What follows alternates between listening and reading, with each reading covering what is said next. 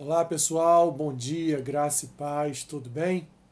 Texto que eu quero compartilhar com vocês nesta manhã de Café com Bíblia está lá no profeta Abacuque, capítulo 3, do versículo 17 ao 19, que diz assim: Ainda que a figueira não floresça, nem haja fruto na vide, o produto da oliveira minta e os campos não produzam mantimento, as ovelhas sejam arrebatadas do aprisco e nos currais não haja gado, todavia eu me alegro no Senhor, exulto no Deus da minha salvação. O Senhor Deus é a minha fortaleza e faz os meus pés como os da corça e me faz andar altaneiramente. Ao mestre de canto para instrumentos de corda. Palavra, meus irmãos, do profeta Abacuque, no sentido de fortalecer o coração do povo, no sentido de alegrar o coração do povo, tendo em vista que o futuro não era bom, tendo em vista que Deus já havia prometido ao profeta que Judá seria atacada violentamente pelos caldeus.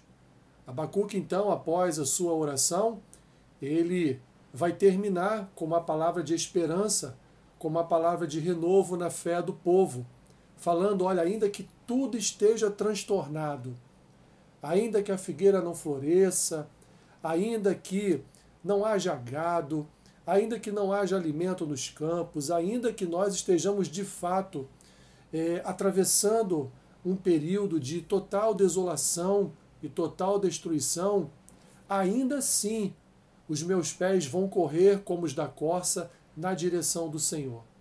Ainda assim eu exultarei, exultarei no Deus da minha salvação ainda assim eu estarei crendo que o Senhor tem o um controle de todas as coisas. Meu irmão, minha irmã, como diz o profeta Abacuque, ainda que a figueira não esteja florescendo nesse momento para a sua vida, se alegre no Senhor, exulte no Deus da sua salvação. Coloque o seu coração em confiança diante do Senhor. Entregue a sua causa em suas mãos Entregue o seu coração nas mãos do Senhor e viva em paz. Como diz o autor aos Hebreus, descansa no Senhor e viva, viva em paz. O Senhor nunca perdeu e nunca perderá o controle de toda e qualquer situação. Aguarde, espere e se alegre no Senhor. Obrigado, Pai. Obrigado porque a tua palavra alegra o nosso coração.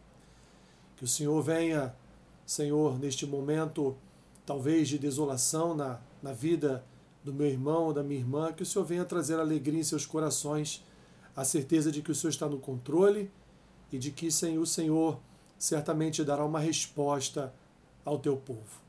Abençoe o dia do meu irmão e da minha irmã, seja com eles suprindo suas necessidades em Cristo Jesus.